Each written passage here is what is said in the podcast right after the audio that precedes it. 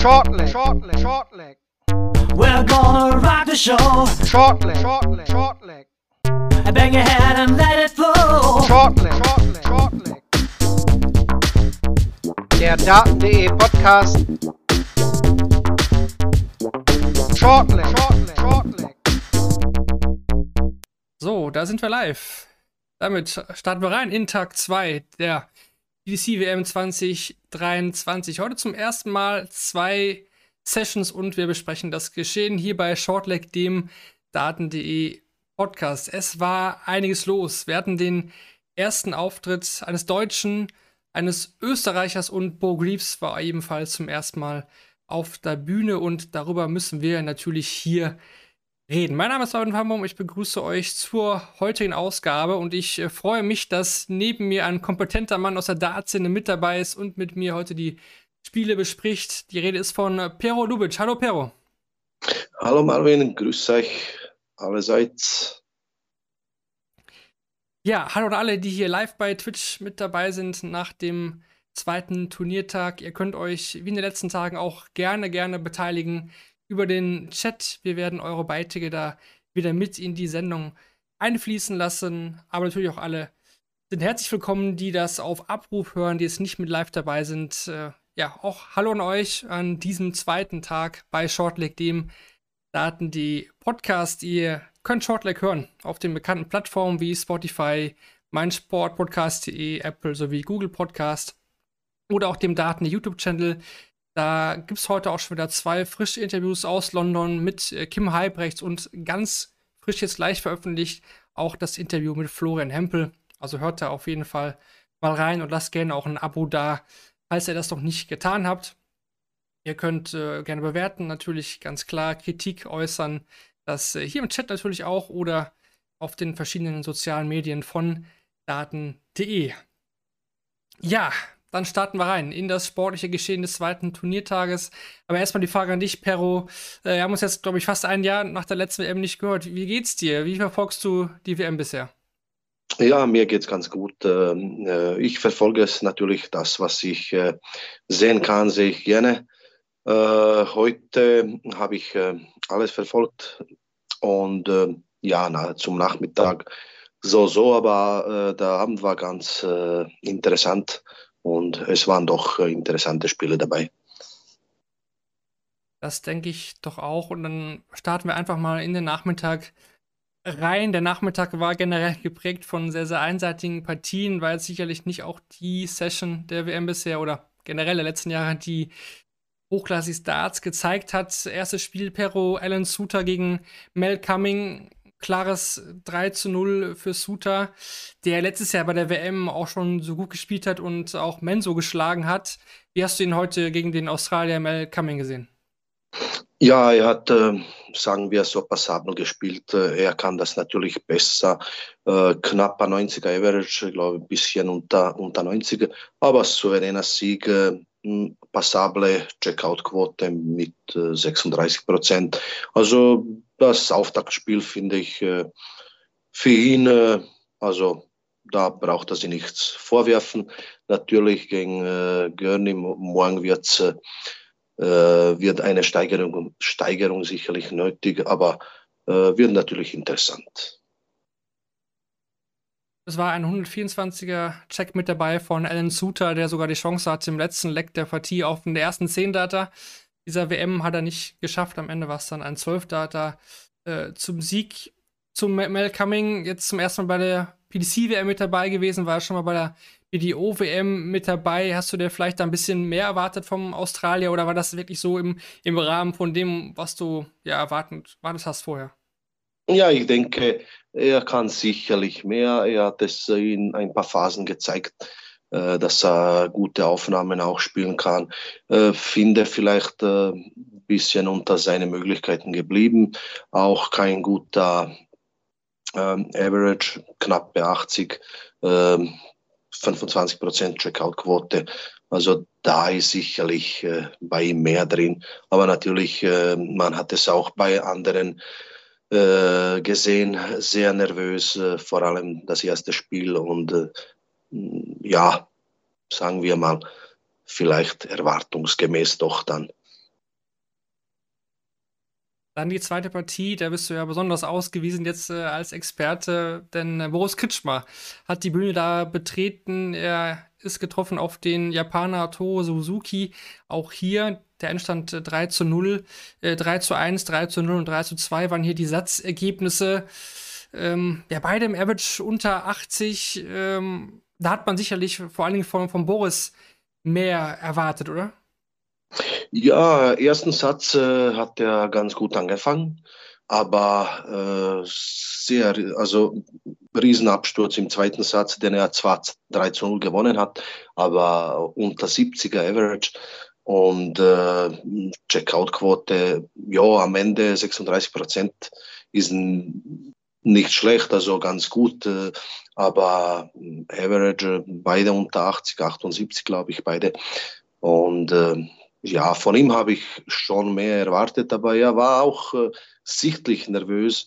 Äh, doch äh, je Match länger wurde und äh, da Suzuki ist dann im, im, dritten Satz sehr gefährlich geworden. Und äh, ja, er hatte sich noch äh, gerettet mit 3 zu 2 im letzten Satz. aber ich denke, da ist noch viel mehr drin. Er wird äh, gegen äh, Espinel dann äh, am Sonntag sicherlich viel besser spielen.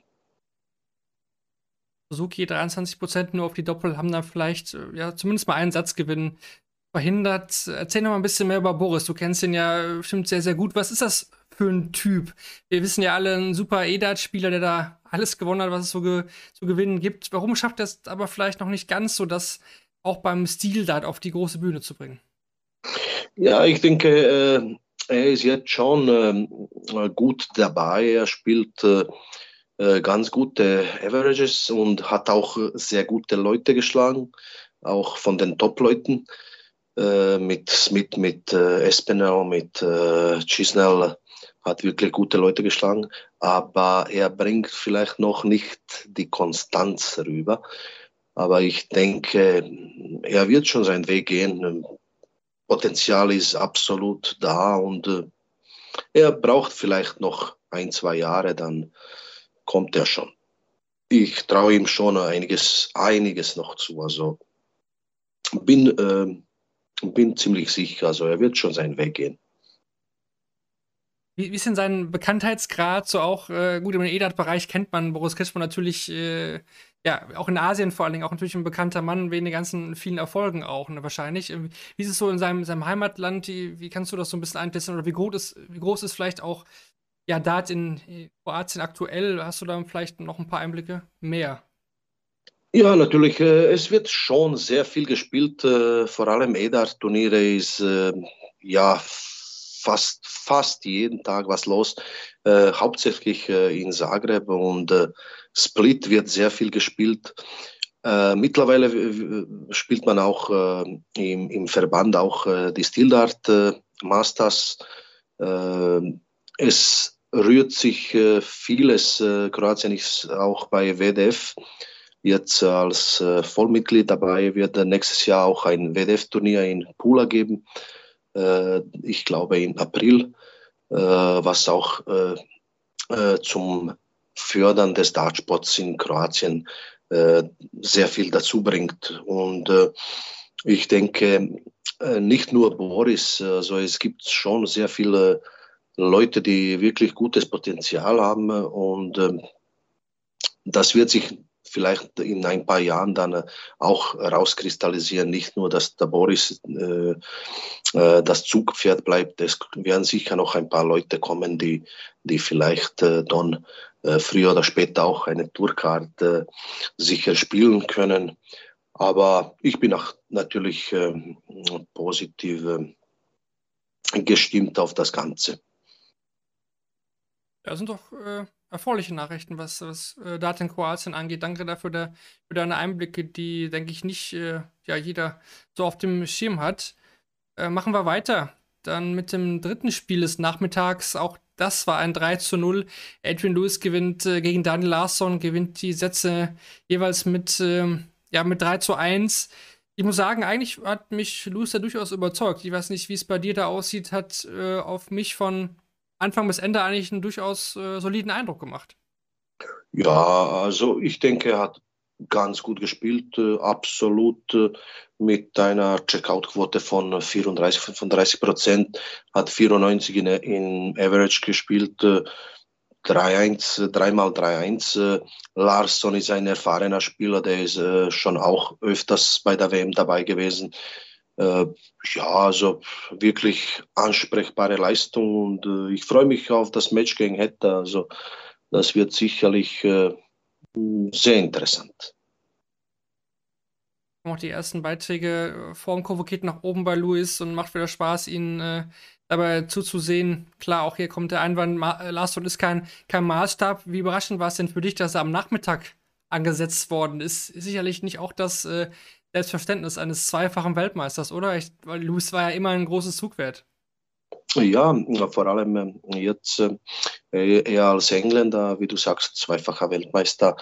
Äh, ja, für mich auch ein bisschen äh, überraschend, aber es hat vielleicht auch damit zu tun. Er ist doch äh, aus den Top 32 rausgefallen, rausgerutscht. Äh, Im letzten Moment mehr oder weniger.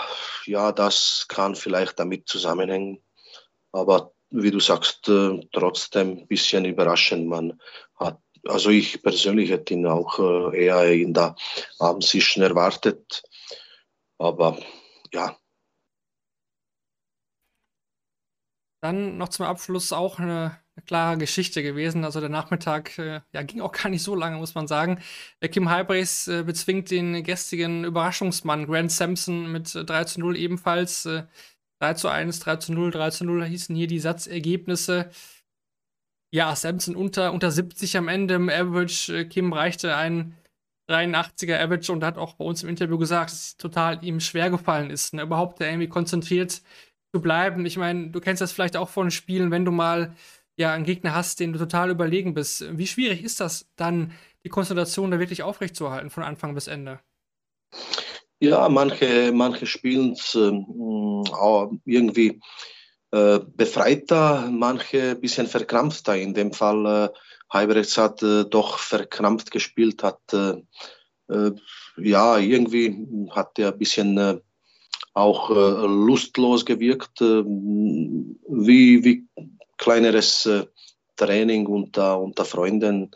Aber er war irgendwie, kam er mir, mir nicht so interessiert drüber, hat ihn ein bisschen ähm, das gequält vielleicht, dass der Gegner wirklich äh, sich schwach präsentiert hat, obwohl ich mir ein bisschen mehr erwartet hätte vom äh, Sampson, äh, den äh, gestern äh, überraschend gegen, gegen Kimberley gewonnen und äh, mit glaube ich 77, 78 Average, heute fast äh, 10, um 10 Punkte weniger gespielt. Also ich, ich denke, er hat schon Potenzial, dass er so Mitte 80er oder 90er im Average spielt. Also dann wäre es äh, sicher interessant gewesen.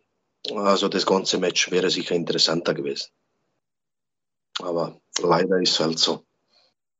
Ja, Samson hat trotzdem natürlich mit dem gestrigen Erfolg schon äh, mehr erreicht, als er sich vielleicht auch äh, vorher ausmalen konnte. Kim Harvey ist sicherlich da nicht traurig gewesen, dass es nicht gegen Keen Barry ging. Der wird wahrscheinlich heute zu Hause sitzen und äh, die Welt nicht mehr verstehen. Und wenn er das gesehen hat, dass äh, Samson unter, unter 70 spielt, äh, ja, das wird, glaube ich, nicht seine Laune durchaus nicht verbessert haben. Nein, nein. Ja. Gut, dann äh, stand der Abend an und darauf haben wir uns natürlich alle mega gefreut. Die Abendsession hat äh, ja einiges versprochen. Das Line-up war wirklich äh, großartig. Äh, der erste Österreicher direkt am Anfang des Abends, dann Bo Reeves das äh, wollten ja alle irgendwie wissen, wie präsentiert die sich auf der großen Bühne. Und äh, dann der erste Deutsche mit Florian Hempel und dann zum Ende auch noch Michael Smith. Also der Abend war wirklich von vorne weg äh, mega vollgepackt. Und äh, ja, wir gehen die Spiele jetzt für euch äh, nochmal durch. Los ging es mit Rojan Rodriguez gegen Lawrence Ilagan, Ilagan, wie man ausspricht. Ähm, der Roby John verliert jetzt äh, 3 zu 2, äh, Pero. Er kämpft sich eigentlich zurück. Er liegt ja mit 0 zu 2 in den Sätzen zurück, schafft es dann noch in den fünften Satz und da dachte ich eigentlich, okay, das gewinnt er jetzt. Und er kommt von hinten mit, mit Rückenwind. Ähm, ja, ist schon eine Enttäuschung aus, aus deiner Sicht wahrscheinlich auch, dass Roby hier nicht gewonnen hat, oder? Ja, ich kenne Robbie ganz gut. Ist ein super netter Junge, also absolut guter Spieler. Er hat, äh, er hat was, äh, ja, keine schlechte Leistung gebracht. Äh, nur man muss die ersten zwei Sätze hat da Illigan wirklich alles ausgemacht. Er hat über 70 Prozent auf der Checkquoten gehabt. Wirklich sehr gut gespielt. Dann ist er ein bisschen eingebrochen im zweiten Satz bei, hat zwei Darts zum 2-1 verpasst. Und äh, da kam Robby zurück auf 2-2, hatte dann äh, seinerseits äh, vier Darts auf 2-0 im fünften Satz. Macht das nicht, ist 2-1 hinten. Ja, und dann äh, kommt noch äh, auf 2-2 und dann äh, ja, kann man verlieren. Also den Decider äh, beim Anwurf von Illegen, er ist wirklich ein erfahrener Spieler, öfters schon äh, bei der WM dabei und äh, es hat er wirklich trocken gespielt, also den, den Decider. Und ja, meiner Meinung nach äh, auch im sehr knappen Spiel auch verdient gewonnen, obwohl ich es mir anders gewünscht hätte, aber ist halt so im Dart. Es war ja eigentlich auch ein besonderes Match wieder für Robbie John gegen Filipino ist ja seine Heimat, seine, seine ursprünglichen, also Ursprung ist ja aus, aus den Philippinen. Ähm, besonderes Spiel, wie gesagt. Ähm, die Frage natürlich jetzt auch, es heute wieder kam und das auch viel diskutiert wird bei Robert John, da würde mich deine Meinung mal interessieren, diese, diese Show-Einlagen, diese vor der, vor der 180 nach zwei getroffenen 120ern, dieses Umdrehen und dann nochmal absetzen, das Publikum so ein bisschen anheizen. Wie findest du das? Wie schätzt du das ein? Ja, ähm, er hat das ähm, gemacht mal äh, und ähm, hatte damit auch Erfolg, äh, ein bisschen äh, mit Publikum mitzuspielen und äh, äh das Publikum zu animieren. Ob es ihm was bringt oder nicht, das muss er selber analysieren. Das, was ich gesehen habe, meistens hat er den, den dritten Dart dann nicht im Triple 20 gehabt wo er das nicht gemacht hat, äh, da hat er schon ein paar 180er. Äh, ja, im Endeffekt äh, hätte er gewonnen, äh, hätte es wahrscheinlich weitergemacht. Ob er es dann äh, jetzt weitermacht, äh, weiß ich nicht. Ähm, ja, schwer zu, einzuschätzen, aber vielleicht kann er dadurch sich ein bisschen lockerer machen oder vielleicht bringt es ihm doch etwas. Also. Ja, würde mich auch mal interessieren, auch für auch die Leute im Chat, schreibt doch mal gerne eure Meinung da rein. Äh, wie seht ihr die, diese Einlagen von Robbie John Rodriguez?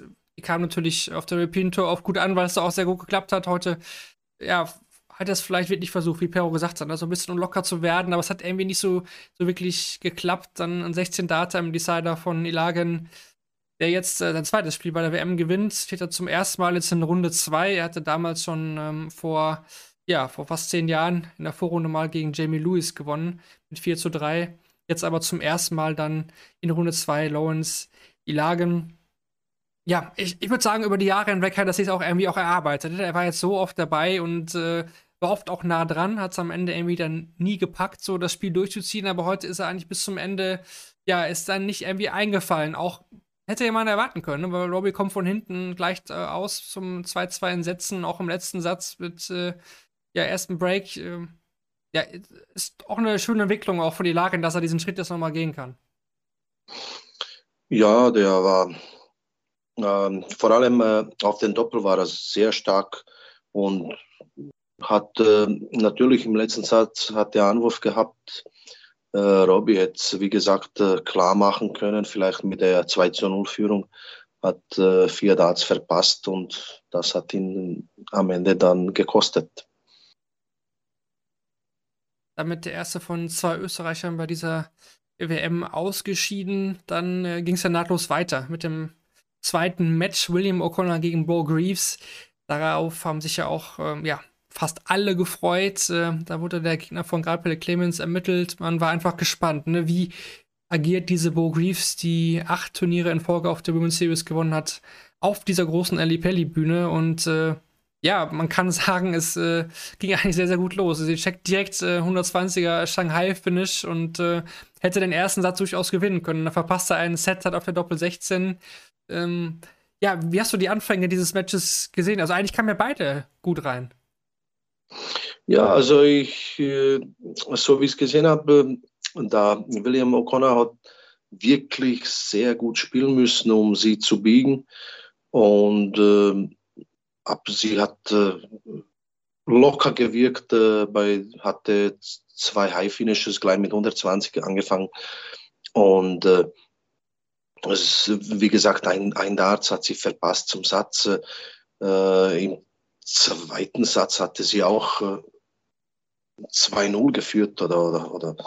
Aber ja, der William äh, hat es wirklich sehr ernst äh, genommen. Er wusste, was auf ihn zukommt und äh, hat wirklich toll gespielt, über 40 Prozent Checkout-Quote, 94 im Average. Da. Und es war trotzdem knapper, als das Ergebnis äh, von 3-0 äh, gezeigt hat. Sie hat dann im letzten Satz ein äh, bisschen nachgelassen, aber trotzdem war ich von ihr sehr positiv überrascht. Sie hat wirklich über zwei Sätze super mitgehalten und knappe 90 Average gespielt. Vielleicht ein bisschen die Checkout-Quote, da wäre vielleicht mehr drin gewesen. Äh, dann wäre sie sicherlich auch über 90. Ich glaube, sie hat so 26 Prozent Checkout-Quote gehabt. Und äh, wie gesagt, äh, äh, super Auftritt von ihr und auf sie können wir uns sicher im nächsten Jahr wieder freuen. Also, ja, 122 äh, gecheckt, dann fast sogar 161 zum 1 zu 1 in den, in den Sätzen. Äh, ich fand es äh, super interessant, dass O'Connor auch mit der irischen Flagge oder zumindest seiner Heimatflagge da ähm, eingelaufen ist. Äh, ein Wort zu den Fans, also man kennt das von, von den Fallon Sherrock-Spielen aus den letzten Jahren, da war es ja echt klar so, dass da die Rollenverteilung von den Fans pro Dame war, also auch mit vielen Buchrufen. Das hatten wir jetzt heute Heute ja nicht. Also der Faktor Fans, glaubst du, dass der gar nicht mehr jetzt so groß ist bei den Damenspielen, weil wir das einfach schon öfter erlebt haben? Oder was glaubst du, woran das heute gelegen hat, dass es gar nicht so, so eine kochende Stimmung war, obwohl Greaves ja wirklich gut im Match war? Ja, es war wirklich ein super Match. Also ich habe es vielleicht ein bisschen aus dem Publikum, es waren äh, vereinzelte schon äh, Buhrufe, aber ja, nicht äh, so wirklich wie bei Fallon äh, gegen äh, andere. Aber ja, ich glaube, das Publikum war ganz fair und, und der William äh, hat wirklich äh, tolle Leistung gebracht. Sie auch, aber er hat wirklich super spielen müssen, um sie zu schlagen. Also da hätte, äh, hätten wahrscheinlich äh, wären sehr viele gescheitert. Auf jeden Fall für 18 Jahre natürlich ein ja, ein super Auftritt von Maurice, aber auch, äh, ja, Respekt an Billy O'Connor. Ähm, ist da, glaube ich, auch nochmal ein paar reifer geworden. Wir erinnern uns vielleicht auch an das Match äh, damals auf der äh, European Championship Bühne gegen Max Hopp, wo er auch so eine ähnliche Atmosphäre hatte. Natürlich mega äh, erhitzend damals. Und da hat er sich ja durchaus vom Publikum total rausbringen lassen. Ne? Also das, da kam man gar nicht mehr klar, dass da er da wirklich der Außenseiter von den Fans war und ausgebucht worden ist. Und heute, ja, wahrscheinlich auch wichtig, dass er den ersten Satz gewonnen hat. Ne? Also wenn er den nicht holt, dann wird es vielleicht auch nochmal eine andere Nummer. Ja, denke ich auch, weil sie hatte ihre Chance. Äh, darauf hätte ich äh, auch gehofft, äh, wie er sich verhält, wenn er im Rückstand gerät. Aber er, ist, er hat sich immer wieder äh, auch im, im, zweiten Satz äh, gut aus der Szene rausgeholt, äh, zurück, zurück erspielt und die Sätze 1 zu 2 klar gemacht und dann im, im, im dritten Satz äh, war es dann einfacher. Aber wie gesagt, er hat es wirklich routiniert äh, runtergespielt. Also nicht äh, äh das Publikum ins Spiel gebracht. Äh, wie du sagst, wenn sie 1 zu 0 in Führung kommt, dann wäre wahrscheinlich äh, mächtig was los gewesen. Ähm, ja, wäre sicherlich schwieriger für ihn gewesen das definitiv. Gabriel Clemens erwartet absolut eine schwierige erste Aufgabe. War aber vorher schon klar. Ne? Ob Greaves oder O'Connor wäre beides eine schwierige Nummer geworden. Jetzt ist es William O'Connor, jetzt kann er sich darauf einstellen. Und äh, es sind ja auch einige Deutsche im Ali Pelli, also da wird es, glaube ich, auch, äh, ja, von der Fansituation her so sein, dass Gabriel da nicht der, der, derjenige ist, der ausgebuht werden wird. Gut, dann aus deutscher Sicht wurde es dann äh, zum ersten Mal interessant bei dieser WM. Das Match von Florian Hempel stand auf dem Programm. Er hat es zu tun bekommen mit Keegan Brown. Es ging schon etwas überraschend los. Äh, Florian Hempel ja kannterweise sonst mit dem Kölschen Junge als Walk-on-Song. Äh, den gab es äh, nicht. Es gab den Rocket Man. Ähm, hat das ja in verschiedenen Interviews schon gesagt. Das hat ihn auch überrascht, äh, weil er damit nicht gerechnet hat. Ne? Ähm, es gibt aber auch andere Informationen. Also, wir haben jetzt vor Ort Dave Allen gefragt, zum Beispiel von der PDC, der meinte, ey, das wurde uns aber so übermittelt, dass er dieses äh, Lied haben möchte. Äh, mehr dazu aber auch nochmal ein Interview von äh, Flo bei uns bei daten.de, könnt ihr da nochmal reinhören. Da geht es auch nochmal darum. Damit ging es schon etwas, äh, ja, kurios los, würde ich fast sagen. Aber insgesamt, Perro, war es ein super Match. Ne? Wir hatten jetzt hier den zweiten Decider in dieser Session. Es ging, ging hin und her und für mich so bisher aber erstmal die deutsche Brille abgesehen, das äh, packendste Match dieser WM. Ja, es war sehr, sehr kämpferisch. Äh, vielleicht nicht das hochklassigste, aber absolut kein schlechtes Match. Äh, ich glaube, da ging ein bisschen über 90, äh, der Flow ein bisschen unter 90, aber mit sehr guter Checkout-Quote der Flow. Ich glaube, das hat ihn vielleicht sogar den Sieg beschert. Und natürlich, äh, was den Decider ausmacht, er hatte den Anwurf äh, ähnlich wie bei Rodriguez gegen Ilegen, hat sich doch der Anwurfspieler durchgesetzt. ja, Flo hat gut angefangen mit dem ersten Satz, gleich das 1 zu 0 gemacht äh, den äh, dritten Satz leider verschenkt, äh, hat drei Darts gehabt, äh, bisschen äh, unkonzentriert, äh, auch vor dem Satz Darts hat er sich ein bisschen verstellt und, und, und schließlich 2-1 in Rückstand geraten. dann das 2-2 gemacht, das einzige Satz, wo, wo nur vier Lecks gespielt wurden unter Anführungszeichen. Und dann natürlich äh, im fünften im Decider hat er dann wirklich äh, gut runtergespielt und auch äh, seinen, glaube ich, vierten oder fünften, fünften Matchstart verwertet. Und ich denke, ein Spiel auf Augenhöhe. Und King äh, Braun hat sich auch sehr gut präsentiert, äh, hatte auch äh, sehr gute Momentums im Spiel mit 180 und dann gleich zwei Dart Finish und, und also es ging wirklich hin und her, hin und her. Und äh, für mich wahrscheinlich auch das äh, interessanteste Spiel bis jetzt. Genau, er checkt 89 äh, zum Einzelnen in, in, den Sätzen, dann, dann kippt es ja so ein bisschen, wie du gesagt hast, ne? Man ist in Richtung Tom Brown gegangen, Frover gibt da drei Set-Darts, kommt dann aber im vierten stark zurück. Da haben beide über 100 gespielt und der vierte Satz war qualitativ sehr, sehr stark. Da auch ein 12-Data von, von Hempel zum 2-2. Ähm, ja, trotzdem geht es in den Decider, ne? Und dann, wie du gesagt, der Bullwurf hat das schon echt auch viel entschieden. Aber auch dann eine 180, ne? Im Decider eine 180 zu werfen, natürlich absolut Gewinn bringt. Das will man vor allen Dingen, wenn man dann anwirft. Und äh, kann man auf die Doppelquote 43 Prozent. Die war zwischendurch sogar noch höher, kann man sagen. Auch wirklich hier der gewinnbringende Punkt auch bei Hempel, ne? der äh, oftmals auch Probleme hatte mit der Höhe, so ein bisschen auf der 20. Aber die Doppel kam eigentlich während des, des Spiels echt äh, mehr als ordentlich. Ja, die Doppel, wie gesagt, hat er wirklich äh, gut getroffen. Äh, ja, äh, vielleicht beim Scoring äh, doch etwas unkonstant. Er hatte schon einige 180er und, und wirklich gute Aufnahmen, aber auch einige ohne, ohne Triple und äh, wo er äh, zwei, dreimal äh, ohne Triple geblieben ist und ja, doch vielleicht ein bisschen zu unkonstant. Aber trotzdem fürs Auftaktspiel und gleich so ein enges Spiel und dann doch äh, gewonnen. Also finde ich, das, das ist schon mega. Also äh, trotzdem äh, äh, aus so einer Situation äh, doch dann im Decider noch zu gewinnen. Also gut ab. Hat uns natürlich gefreut als äh, deutsche Berichterstatter hier, dass wir den ersten Deutschen direkt äh, weiterbekommen haben. Bei Kim Brown ist die Tourkarte jetzt weg. Ähm, Wettern in die Q-School müssen sicherlich da einer der Spieler, die es da wieder gilt, auf dem Zettel zu haben. Dennoch, ähm, ja, auch bei Brown in den letzten Jahren hat er wird auch als Pfleger jetzt auch wieder in der Corona-Zeit viel auch ähm, ja, im englischen System da gearbeitet. Ähm, ja, vielleicht war der Fokus da auch nicht immer auch da, aber ich fand auch, dass er sich heute echt gut verkauft hat. War ein gutes Match. Äh, und am Ende haben dann Kleinigkeiten einfach entschieden und die haben ja, denke ich, äh, das schon ganz, äh, ganz gut äh, dargelegt. Klar, gegen Luke Humphreys ähm, muss sicherlich noch mehr kommen. Das ist ganz klar.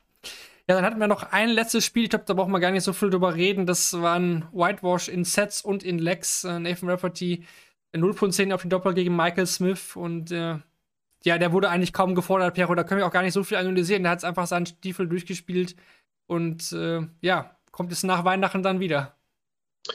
Ja, der Michael Schmidt hat äh, wirklich trocken gespielt, äh, sein Spiel runtergespielt. Vielleicht nicht, ein, äh, nicht sein bestes Spiel, obwohl er 96,6 Prozent, 96, äh, äh, knapp 97 Average gespielt hat. Ich glaube, ein bisschen über 30 wieder Doppelquote gehabt haben. ja, er hat schon ein bisschen was auch liegen lassen. Auch der junge Rafferty hat sich natürlich äh, kein äh, Weitwasch verdient. Er hatte äh, seine Chancen auf die Doppel, äh, mehrere leider nicht genutzt. War vielleicht äh, auch äh, mit dem gestrigen Spiel hat mit dem, was er erreicht hat, war er doch zufrieden, hat sich vielleicht gegen Michael Smith auch nicht so ernsthafte Chancen ausgerechnet äh, probiert.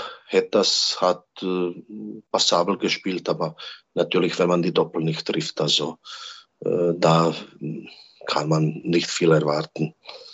Bully Boy wird interessant im nächsten Match, äh, wo ein bisschen mehr gefordert wird, aber er hat sich äh, sehr stark präsentiert, obwohl ich hatte immer immer, war immer der Meinung, er, er kann auch noch äh, zulegen und also er ist für mich sicherlich einer von den ganz großen Favoriten auf dem WM-Titel. Dann war das Tag 2 der PDC-WM äh, von unserer Analyse her. Wir blicken jetzt natürlich auch nochmal aus der Statistik-Ecke drauf. Äh, wir kommen zu den Useful Stats, presented bei Darts Oracle. Ich lese wie immer die Statistiken des Tages vor. Ich habe da die wichtigsten oder die interessantesten mal rausgesucht, wie immer aufbereitet von Philipp Wolf. Hier zu, zu den beiden Sessions mal zusammengefasst.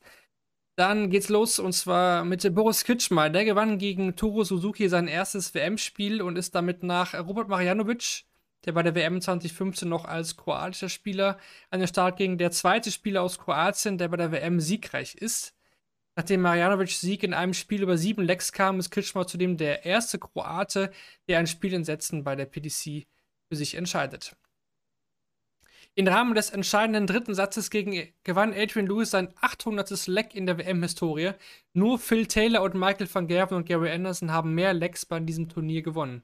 Seit fast 50 Lecks wartet äh, Lewis mittlerweile im Alexander Palace jedoch darauf, ein Leck auf der Bühne in vier Aufnahmen beenden zu können.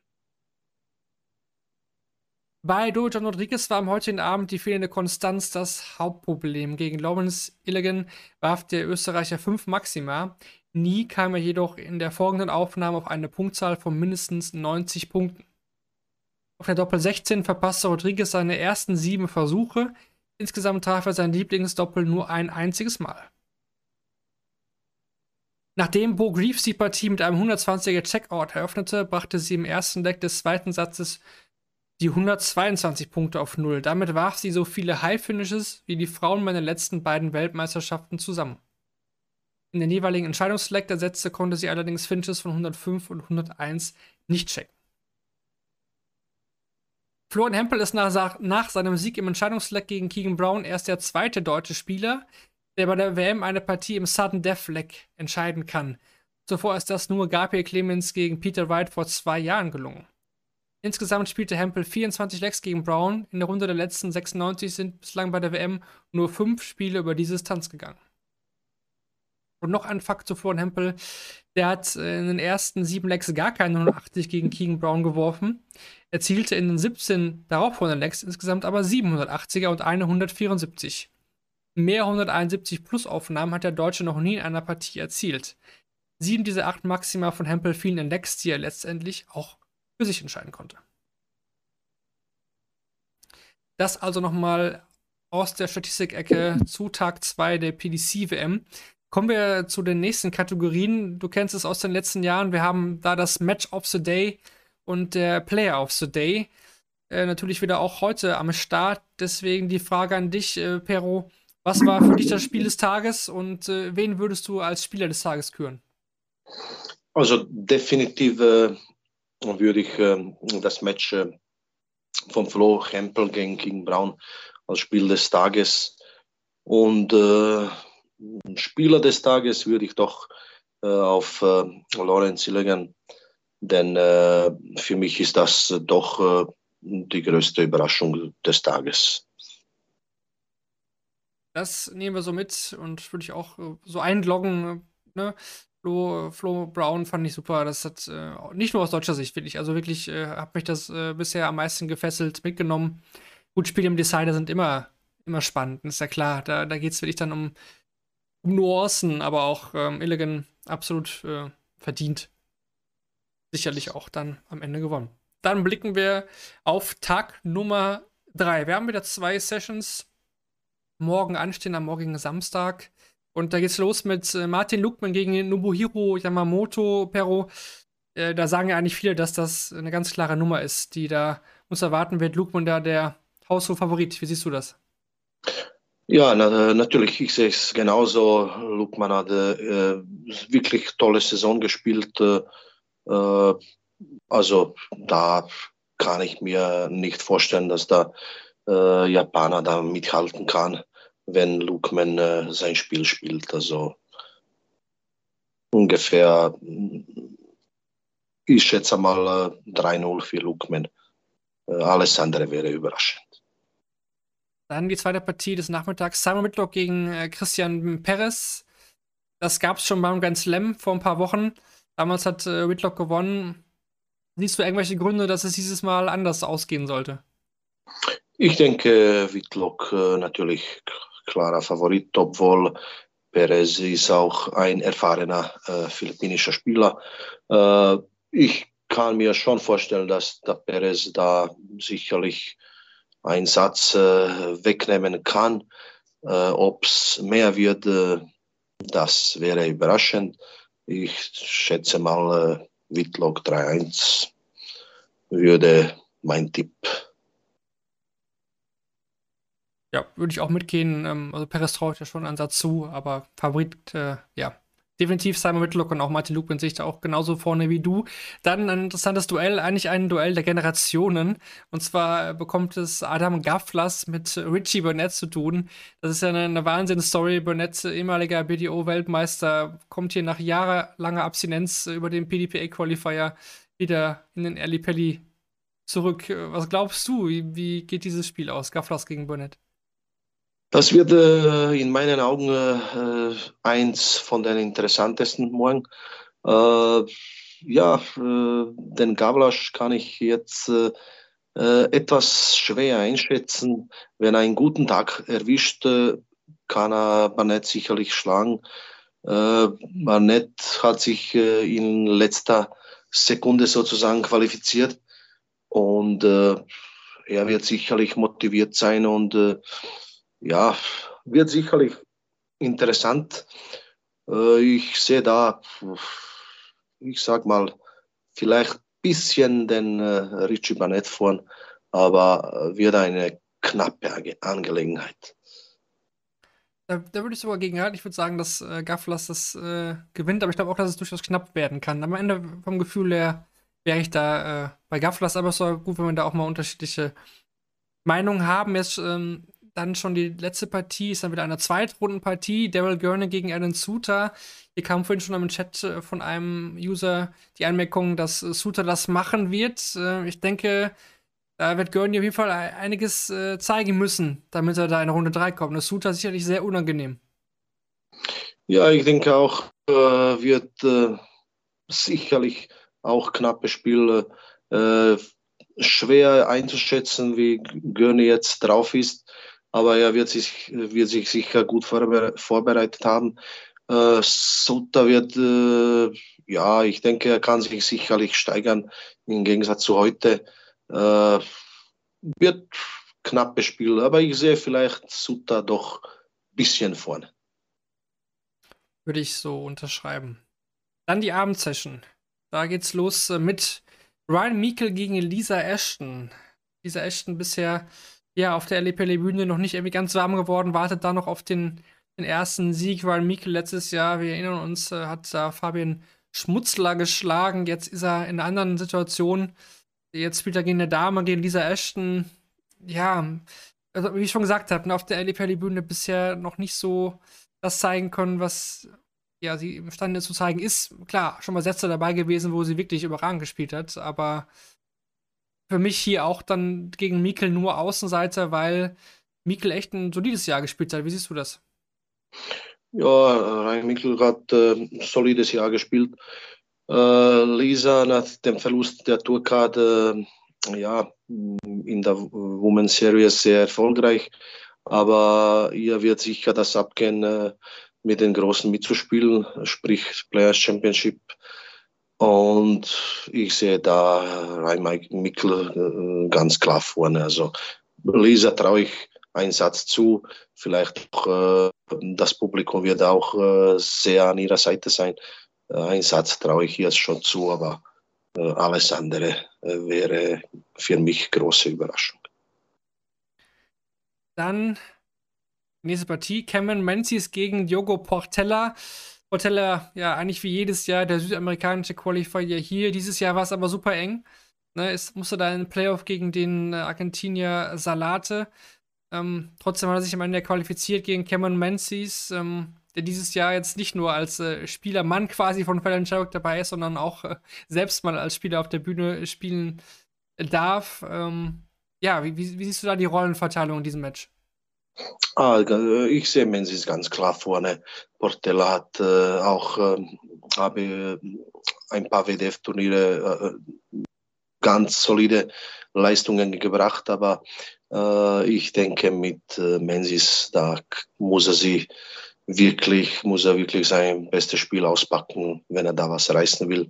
Menzies äh, kann wirklich gute Darts spielen und hat auch in der Saison ganz äh, passabel gespielt, äh, auch einige gute Ergebnisse gehabt und äh, ich sehe ihn da ganz, ganz klar vorne. Also 3-0 äh, Mensitz für mich.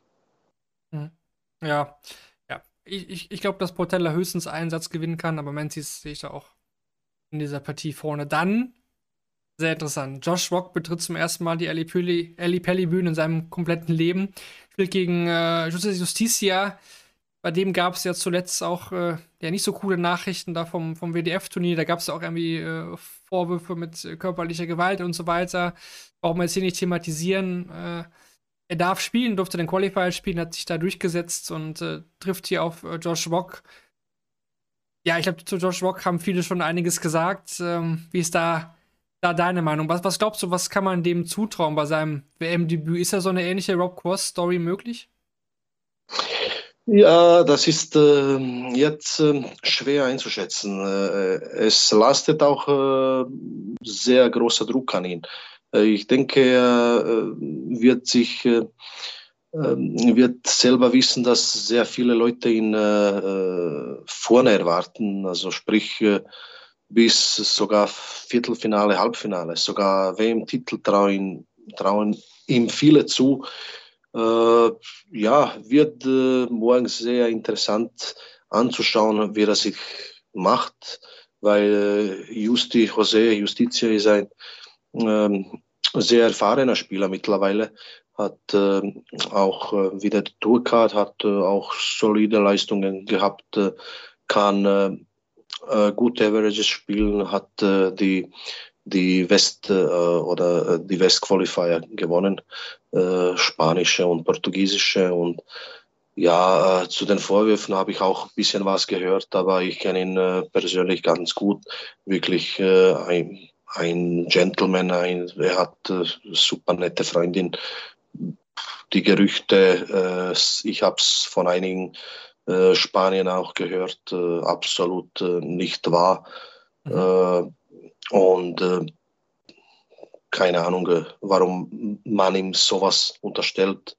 Äh, wie gesagt, ich kenne ihn persönlich wirklich als super netter Kerl und ich kann es mir auch nicht vorstellen. Ich habe ihn äh, auch bei gewissen Turnieren, Turniere erlebt und wirklich immer für ihren Spaß zu haben und immer angenehm, immer gesprächsbereit und absolut. Aber ich denke, äh, Josh Rock äh, gewinnt. Zwar wird vielleicht ein knapperes Spiel, als sich manche erwarten, aber ich denke, Josh Rock wird sich am Ende durchsetzen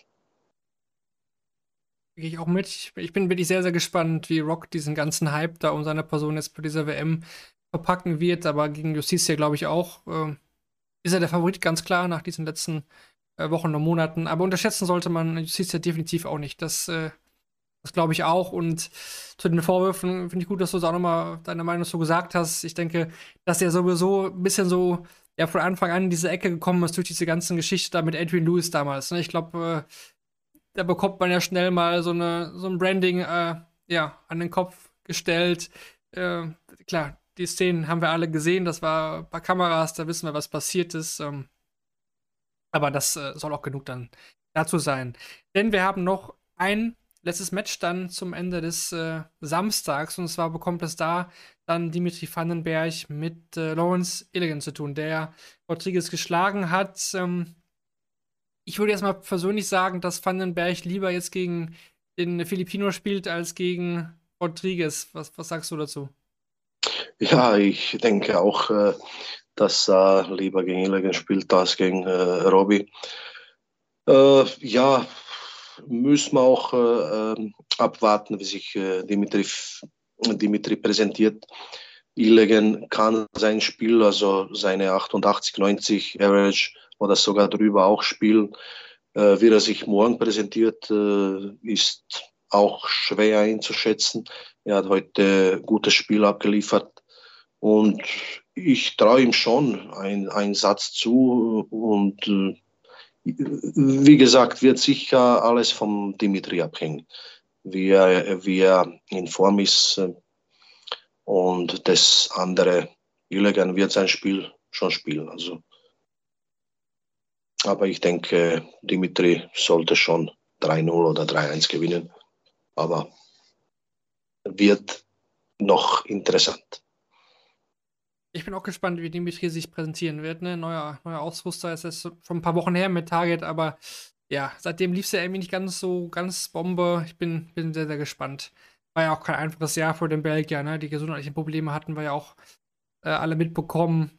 Da will er jetzt ja auch nicht mehr so drüber reden. Er sagt immer, das ist äh, in der Vergangenheit, ich gucke nur noch nach vorne, aber ich glaube schon, dass das auch noch so ein bisschen irgendwie in seinem Kopf da auch steckt. Gut, wir lösen noch die Umfrage aus, die wir gestern gestellt hatten. Wir hatten gefragt, wer aus Florian Hempel und äh, Robert Rodriguez überstehen denn die erste Runde? Da haben 74% von euch äh, für beide abgestimmt und äh, 16% waren bei nur Flo und 10% bei nur Robbie John. Äh, in dem Fall hatten halt die 16% natürlich dann recht, die gesagt haben, dass nur Florian Hempel durchkommt, auch wenn wir uns natürlich gewünscht hätten, dass äh, beide an diesem Abend da erfolgreich sein werden. Am Ende ist eben Florian Hempel in Runde 2 eingezogen.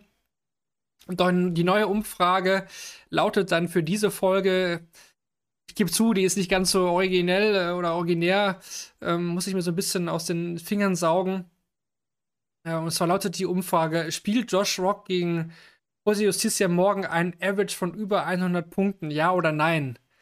Könnt ihr gerne auch hier nochmal im Chat eure Meinung, äh, kurzes Ja oder Nein reingeben. Hm, würde mich mal interessieren. Also ich bin ja total offen. Ich kann mir irgendwie beides vorstellen, dass er morgen total die Bühne abreißt, aber auch, dass er vielleicht äh, seine Probleme bekommen wird, wie wir jetzt auch besprochen haben. Das, ähm, ja, könnt ihr gerne nochmal auch mitteilen. Ja, dann haben wir noch eins, ein, zwei Fragen an dich jetzt vorbereitet, Pero, wenn du schon mal hier bist. Ähm, immer so auch Ende des Jahres so eine kleine Analyse zu deinem Jahr. Ich habe man ja gesehen bei Q-School Challenge Tour, jetzt zuletzt auch äh, World Masters und, und World Open. Wie, wie fällt äh, dein Fazit zu deinem persönlichen Jahr 2022 aus? Naja, bis äh, so Mitte des Jahres war ich äh, äh, ganz zufrieden. Ich habe ein bisschen ähm, Äh, Im Mitte des Jahres habe ich ein bisschen Probleme bekommen mit der, mit der Wurfhand. Aber es geht wieder besser und äh, ich hoffe, ich kann äh, bis, Q-School im Jänner fit sein. Habe äh, jetzt bei World Masters World Open äh, nicht äh, an meine Leistungen anknüpfen können. Äh, dafür war die WM-Quali auch passabel, da habe ich äh, ganz gut gespielt, war absolut äh, zufrieden. Äh, ja, schauen wir noch, was sich ergibt bis Q-School ein paar EDA-Turniere und, und äh, Vorbereitung auf Q-School und dann äh, schauen wir, äh, was da zu machen ist. und dann geht die Planung für 2023 weiter. Bin gespannt. Ja. Aber du wärst auch bereit, jetzt, sag ich mal, wenn es bei der Q-School jetzt, äh, wenn du dabei bist, hoffen wir natürlich, ähm, dann sage ich mal nicht mit der Tourcard, klappt aber auch bereit, äh, solche WDF-Turniere auch einfach zu spielen. Da hat man ja auch jetzt äh, immer wieder mehr Möglichkeiten, vor allem in diesem Jahr war ja durch Corona jetzt nicht mehr so große Einschränkungen, weil der Kalender war ja ziemlich breit wieder aufgestellt und das ist ja schon gesagt, Turniere jetzt auch in Kroatien und ähm, ja, auch natürlich äh, in Österreich und Umgebung. Also da ist auch mehr möglich, sieht man nicht dann auch öfter vielleicht dann auch da? Ja, für mich wird äh, natürlich äh, äh, dann der Hauptpunkt sein, äh, WDF-Turniere zu spielen, vor allem die East-Turniere, äh, da man ja über die regionale East-Rangliste auch sich für die WDF-WM qualifizieren kann. Da sind wirklich genügend Turniere zu spielen und es ist sehr viel los. Es sind auch sehr gute Spieler am Start und auch äh, die Leute, was äh, früher auch äh, Tourcard gehabt hatten und, und, und. Äh, ja, hau hauptsächlich werde ich mich dann auf WDF-Turniere konzentrieren. Hoffe vielleicht äh, äh, gute Q-School zu spielen und vielleicht für nächstes Jahr für den World Cup of Darts nominiert zu werden mit Boris. Mhm. Schade, dass heuer nicht geklappt hat war ich doch ein bisschen enttäuscht, äh, aber mhm. vielleicht klappt es nächstes Jahr. Schauen wir mal, was rauskommt. Ja, da gab es ja vielleicht so kleine Andeutungen von Matt Porter, dass ich vielleicht am Format so ein bisschen was tun könnte. Vielleicht nochmal mehr, mehr Länder und Kroatien war ja auch oft Teil genug äh, des World Cups. Das wäre ja vielleicht eine, eine, schöne Geschichte, wenn man da nochmal das Teilnehmerfeld erhöht und dann Kroatien wieder mit dabei ist. Und am besten mit dir und äh, Boris finde ich auch eine coole, coole Paarung. Ja, wäre schön. Äh, wie gesagt, äh, wir werden äh, leider, wir waren vor zwei Jahren eingeladen, Boris wurde leider krank, dann hat, hat man uns ausgetauscht. Heuer wurden wir nicht eingeladen. Ich hoffe, nächstes Jahr klappt es und dann schauen wir mal. Würde mich dann, freuen. Ja, total. Fände ich auch mega cool. Dann könnten wir auch für deinen Podcast drüber reden. Und für heute danke ich dir immer wieder. Ne? War immer wie immer jedes Jahr mit dir total äh, entspannt und schön über das Dartgeschehen zu reden. Hat, hat Spaß gemacht. Ja, danke dir für die Einladung. Äh, Mache ich jederzeit gerne, ist kein Thema und freue mich schon aufs nächste Mal. Ja, und an alle dann danke fürs Zuhören. Ähm, denkt bitte dran, morgen haben wir besondere Startzeiten bei der, bei der WM. Ne? Der Fußball-WM läuft ja immer noch parallel. Das heißt, morgen Mittag schon äh, Beginn um 12 Uhr deutscher Zeit. Dafür haben wir dann längere Pause bis zum Abend. Da geht es dann erst um 21 Uhr los. Das heißt dann hier wahrscheinlich auch äh, dann wieder etwas später die Analyse nach Ende der Abendsession. Das wird wahrscheinlich dann so eher so Richtung 1 Uhr sein. Also für die Nachtschwärme unter euch äh, müsst ihr noch ein bisschen länger wach bleiben als sowieso schon.